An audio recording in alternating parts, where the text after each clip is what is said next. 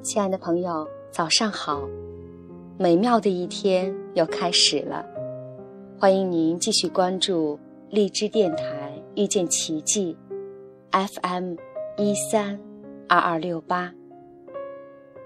昨天晚上，我们的奇迹读书会依然如约举行。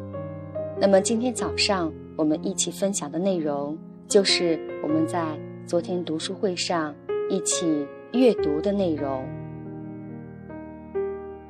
第三招，收回投射。在第一招里，我学会与自己的感觉同在，但仍会认定那些感觉都是你挑起的。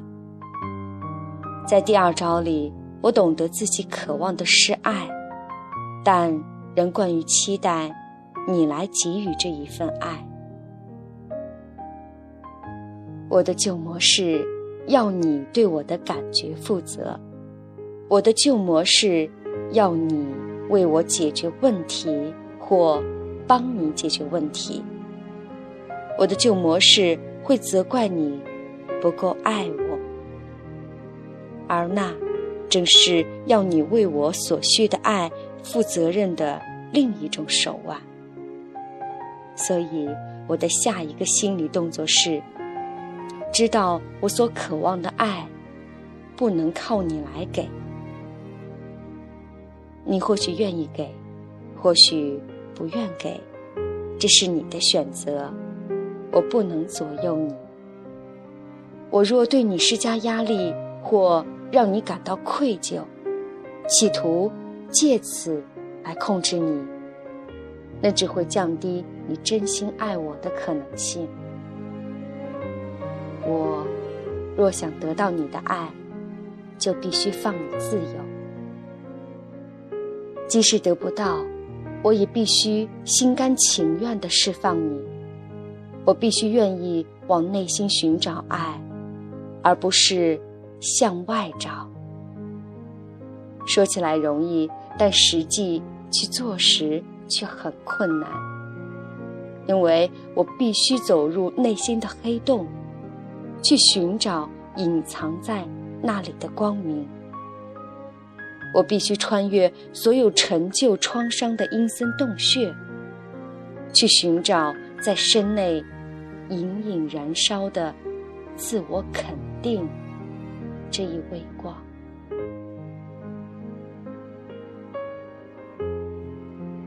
我原以为宽恕是一件轻而易举的事。只要明白了我渴望爱，并要求爱，他就会以王子或公主之姿，骑着白马，来到我身边。现在我才明白，那也是一种幻觉。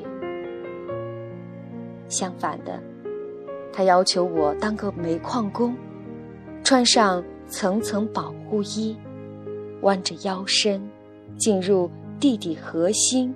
去寻找我假定拥有的光明，我无法确定那里是否真有光明。若有，我也无法确定自己必会找到它。可是，只要有此保证，我就愿意一试。但，如今那个保证飞出了窗外。我不敢确定自己是否还愿意去试。我以为往下挖疮疤的苦路已经结束了。拜托，放我一马吧！能不能跳过这一招，直接进入下一招？这种念头是不是很熟悉？